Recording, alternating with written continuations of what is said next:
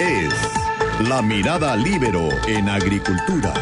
Y ahora, como todos los viernes, la entrevista de la periodista Pilar Molina.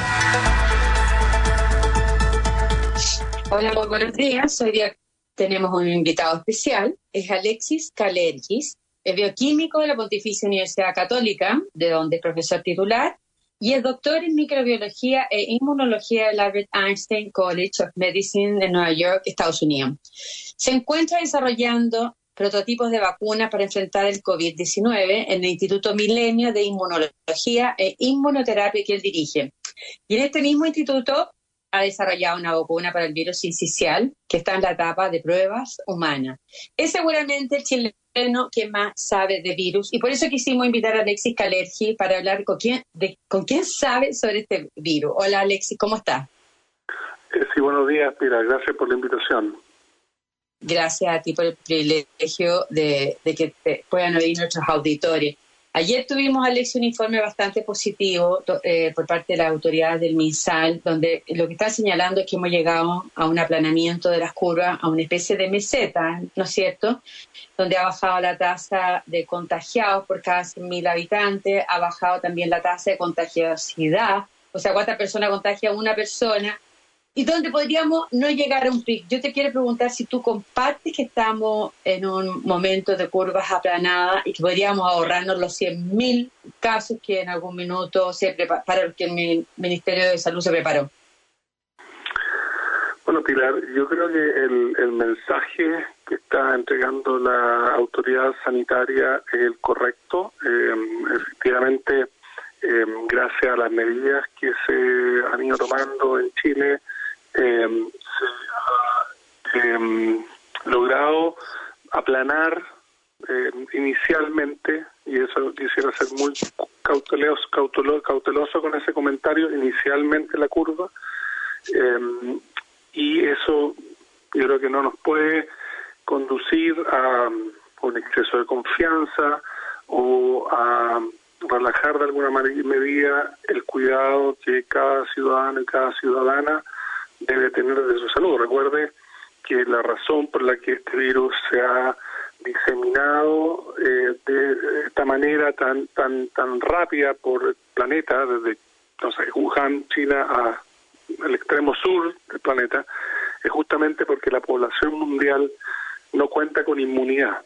Entonces, eh, la, la única manera de evitar que esta, que, o disminuir la propagación de este virus es justamente eh, el distanciamiento social, el distanciamiento físico, eh, las medidas de autoprotección, y eso no se eh, puede eh, bajar. O sea, no está descartado que eventualmente podamos retomar, retomar las líneas ascendentes de contagiados y que algún día podamos llegar a los 100.000 contagiados.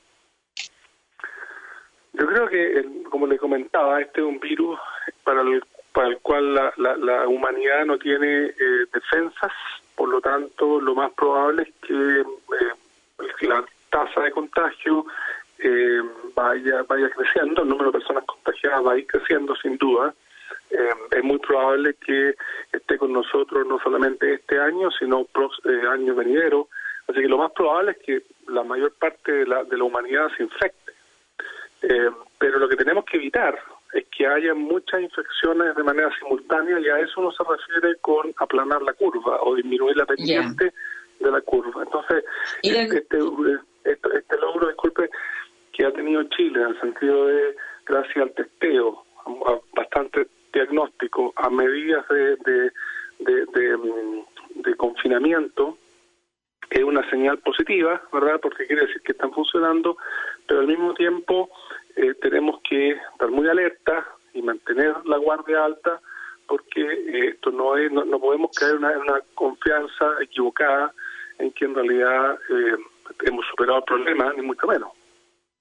Profesor Calergi, se insiste en que, y ayer daba a conocer el ministro Mañalich que el 75% de los casos de COVID-19 son asintomáticos en la experiencia internacional. Es decir, que son personas que se han contagiado, pero que no tienen los síntomas. Eh, eso significa que nosotros debiéramos atacar, ¿no es cierto?, a, a, un, a un 25% que va a ser los síntomas. Y si los adultos mayores son los más los que menos pueden luchar contra este virus y terminan la mitad hospitalizados. ¿Por qué no se opta como una estrategia a aislar con los recursos necesarios y adecuados a los mayores y que el resto del país siga haciendo su vida normal? Si es un 25% normal que se puede contagiar fuerte. Bueno, yo creo que eh, han pasado recién cuatro meses, ¿verdad? Desde que se inició esto. Hay una, sin embargo, hay una cantidad de información importante y hemos visto también muchos casos de, eh, no solo en Chile, sino en, el, en varios países, de adultos, no, no estoy hablando de adultos mayores, adultos, personas que están jóvenes, ¿verdad? Veinte y tantos, treinta y tantos años, cuarenta y tantos años, que han, eh, se han enfermado también severamente. Entonces, si bien es cierto esta infección causa eh, los casos más graves, quizás los casos con mayor mortalidad en, personas adultos mayores o personas que tienen una enfermedad de base, eh, también afectan a adultos medianamente jóvenes. Por lo tanto, Pero el 90% Alexis de los que se han muerto tiene en Chile, y yo creo que anda por ahí con la experiencia internacional, tiene más de 60 años. Y en general los jóvenes tienen enfermedades de base complicada. Correcto. El, tema es que si uno debiera apostar una estrategia más focalizada en vez de tener a toda la población en, este estado de cuarentena y la economía colapsada.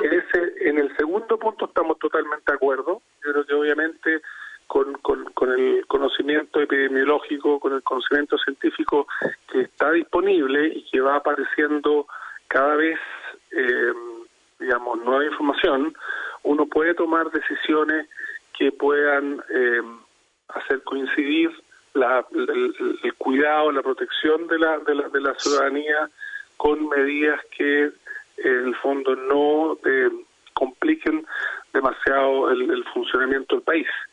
Yo creo que claramente eso es posible, pero yo lo que no estoy de acuerdo, la primera parte de su comentario, y es solamente pensar de que esto es una enfermedad de adultos mayores, porque no es cierto. O sea, hay, hay personas jóvenes que no solamente se han enfermado, sino también han fallecido eh, y esto no solamente nos afecta a los chilenos, hay una data importante en países como por ejemplo Estados Unidos, donde no solamente personas jóvenes o, adultos jóvenes de, o adultos en general enfermedad de base se enferman severamente. Entonces, se enferman, pero se eh, mueren poco, se mueren marginalmente claro, los jóvenes. Claro, pues la, nuevamente la tasa de mortalidad de este virus también ha mostrado que varía mucho en términos de los países y también depende también de, cuán efectivo el diagnóstico. Pero en el fondo la fatalidad obviamente no es lo que esperamos, ¿verdad? Y en el fondo la, morbilidad o el problema de, las manifestaciones clínicas de la infección con el virus eh, pueden ser severas a algunas personas sin necesariamente causar la muerte. Por lo tanto, yo creo que hay que tener esa, hay que hacer esa, esa, esa salvedad. Esta no es una enfermedad de adultos mayores, es cierto que los adultos mayores son más susceptibles, pero también afecta, ha demostrado, a personas adultas eh, jóvenes. Doctor Calerci, ¿cuánto alguien está recuperado y no contagia y no se enferma de nuevo? Porque el, el ministro Mañelich ha hablado de una inmunidad que dura tres meses, pero ¿hay algo probado con, el, con este virus? Bueno, sabemos que eh, la infección con el virus induce la producción de una respuesta inmune, ¿verdad? Eso está, ya hay, una serie de reportes, publicaciones científicas que, que, respaldan el hecho de que se genere inmunidad y eso es lo normal, ocurre con eh, bastantes agentes infecciosos microbianos que causan em, enfermedad y generan en algunas personas eh, inmunidad protectora. quiero distinguir entre inmunidad protectora e inmunidad, pero en todas las personas generan algún tipo de inmunidad, pero hay distinguir entre la inmunidad y la inmunidad protectora. En el caso de el, el, el, en fondo, la inmunidad es la respuesta inmune, ¿no es cierto? Es la capacidad del, del, sistema inmune humano de generar una respuesta defensiva contra un agente microbiano. Y esa inmunidad puede o no ser protectora. Yo creo que hay, eh, eh, si uno mira la, historia de otras enfermedades infecciosas causadas por virus respiratorio, en la mayor parte de la población la eh, inmunidad que se genera puede considerarse como protectora. Pero hoy día, en el caso del, coronavirus, con los datos que se disponen, eh, hay una señal de que eh, esta inmunidad debe ser estudiada con mayor profundidad. Así que en, en, el fondo se genera inmunidad, sabemos eso, cuán protectora es, tenemos que eh, continuar investigándolo. Usted dice que no se sabe si es protectora, significa que no sabemos si esa persona puede volver a recaer y además puede estar contagiando. Son las dos cosas. Exactamente, yo creo que según la, insisto, según la, información actual, hay una señal de que una parte, y un poco también lo que ocurrió con otros eh, agentes virales eh, que también son respiratorios, en buena parte de la, de la población la inmunidad, en base a la experiencia con otros virus, ¿verdad? genera protección. Pero, eh, así que en ese sentido, el, concepto de inmunidad es correcto, pero se requiere hacer investigación para demostrar esto a ciencia cierta en el caso de este virus.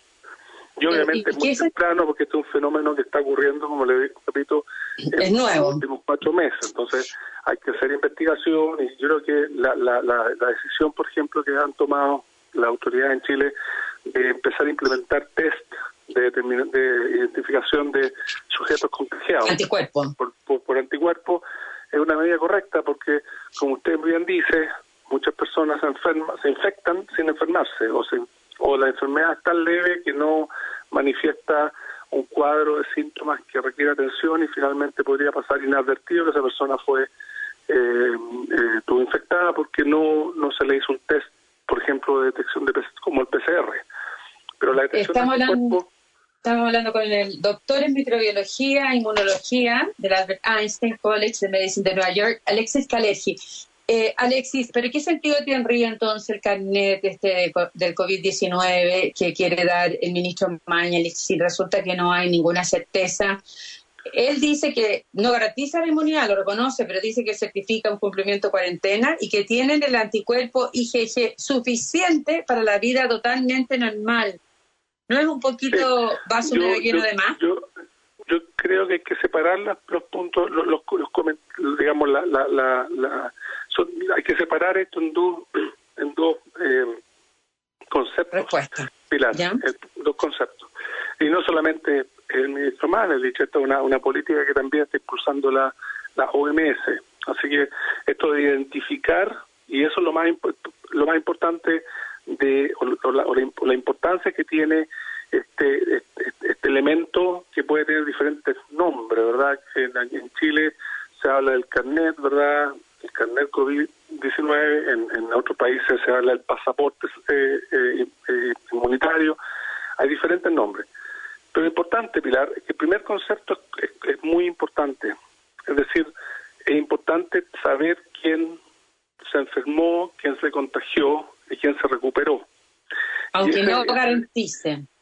Por eso le digo que usted se está moviendo hacia el segundo concepto. Hablemos del primer concepto. El primer concepto es tener poder trazar a las personas que se expusieron y que se recuperaron, ¿verdad? Es un dato muy importante, porque en el fondo da la idea, permite comprender primero cuán, cuán grave la enfermedad, qué porcentaje de la población afecta de manera grave y eventualmente podemos saber, saber si la persona se volvió a infectar o se volvió a enfermar. Entonces, e-, ese componente del, del, del, del carnet COVID-19 es importante justamente para trazar a los sujetos que, eh, que han tenido la enfermedad y obviamente uno puede saber si estas personas se recuperaron definitivamente, si que tienen una segunda exposición al virus.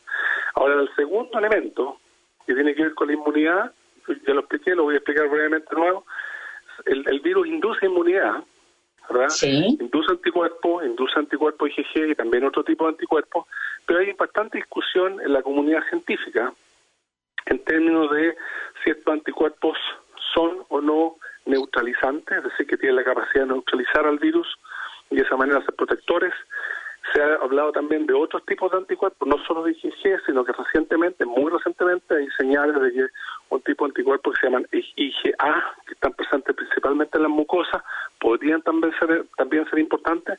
Por lo tanto, los científicos estamos trabajando hoy en día justamente en diferentes partes del planeta en eh, tratar de comprender este, la manera como el ser humano responde a la infección con el virus. Y es cierto, profesor Alexis Kalerki, que los países que han tenido planes de vacunación masiva contra la BCG, como, como por ejemplo China, la mortalidad es mucho más baja que en, aquellos países que son desarrollados y que no se vacunan contra la tuberculosis, como Estados Unidos, Italia, España, Francia. Bueno, esa es una pregunta muy buena, se la agradezco, Pilar, porque nosotros fuimos los primeros desde la Universidad Católica. Eh, estamos apoyando a la mesa social COVID-19 y una de las, eh, fuimos los primeros y de hecho nuestro, nuestro artículo acaba de ser aceptado para publicación en la revista de alto impacto. Eh, fuimos los primeros en, en, em, uno, uno de los primeros grupos en darnos cuenta de este fenómeno. Porque hay, dos componentes, perdone que siempre llega a dos componentes, pero es importante. El primero es que la... Alexi, te puedo interrumpir porque justamente vamos a ir a Maña, le echo un segundo para que vean los titulares y volvemos para que nos explique lo de la protección de la vacuna de la tuberculosis. ¿Ya? Vamos y volvemos con prensa. Es la mirada libero en agricultura. Continuamos con la entrevista de la periodista Pilar Molina. Volvemos entonces con Alexis Kaleski, el doctor en microbiología e inmunología, quien seguramente quien más sabe sobre los virus humanos de Chile, nos estaba contando sobre su aporte acerca de cómo la vacuna contra la BCG protegería, o sea, eh, protegería contra el COVID-19. ¿Puede seguir, profesor? Sí, sí, eh, eh, gracias, Pilar. comentar, sí, brevemente que en, en, Chile tenemos una, una comunidad científica muy, muy activa, muy productiva, especialmente en el área de la, de la microbiología. Hay muy buenos virólogos, muy, muy buenos eh, microbiólogos y han hecho un aporte, ¿verdad?, trabajando eh, con el Ministerio de Ciencia, con el Ministerio de Salud, justamente en eh, apoyar a que las medidas que se vayan tomando tengan un fundamento científico. En relación al comentario de la BCG, como le comentaba, varios grupos en el, en el mundo, nosotros hemos trabajado con, con, con hace ya unos 20 años, eh, hicimos la observación de que los países que tienen un programa de vacunación eh, con BCG tienen tasas de número de casos por millón de habitantes inferior. Eh, esas tasas son inferiores a países que no tienen BCG. Entonces, ¿qué países no tienen programa de BCG? Por ejemplo, Italia. Eh, por ejemplo, Estados Unidos, que podríamos decir son todos los países donde... Eh, España y Francia. Francia tampoco, tiene. España tampoco tiene. Eh, Holanda, Bélgica, son países donde se ha dado con alta incidencia, hablando de número de casos por millón de habitantes, versus otros países como China, usted mencionó India, bueno, en nuestro caso Chile, donde la, afortunadamente las tasas, claro, han sido eh, menores y, pensamos que hay dos elementos. Uno, el que usted menciona, la BCG, eh, de todas maneras, pero también, y esto es muy importante, es la adhesión a los programas de vacunación en general. Eh, porque hay un fenómeno que tiene la vacuna, además de proteger directamente contra el, el, agente infeccioso, el microbio que causa la enfermedad.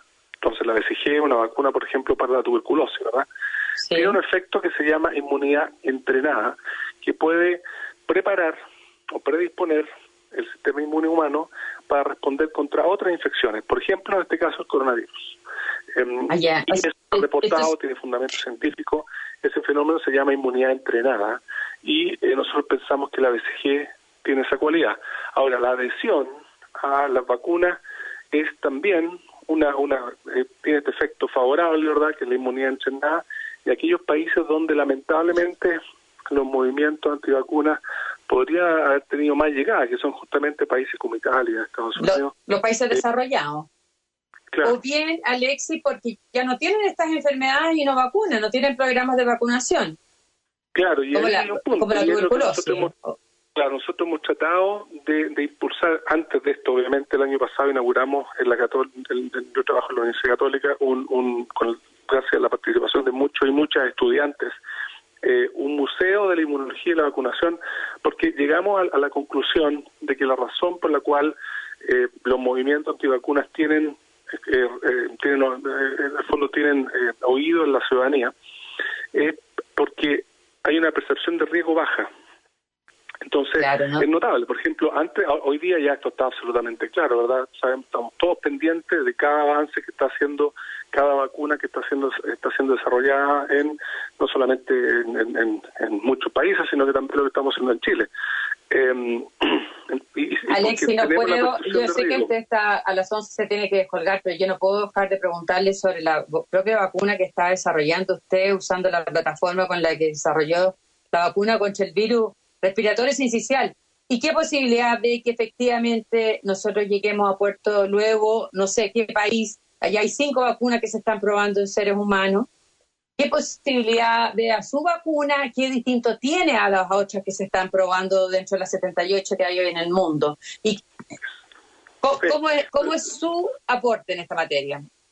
Sí, le comento eh, inmediatamente, déjeme terminar el punto, y, esta percepción de riesgo de que, como usted bien decía, enfermedades que, por ejemplo, pensábamos en Estados Unidos se veían como erradicadas, el caso de sarampión, vemos que ahora hay sarampión en, en, prácticamente todo Estados Unidos a raíz justamente de una, eh, digamos, una, falta de la adherencia de la vacuna. Entonces, es bien notable esto que ocurrió, y yo creo que va a permitir, obviamente, que la ciudadanía eh, comprenda que las vacunas en general son en general muy seguras y son en general muy, muy efectivas.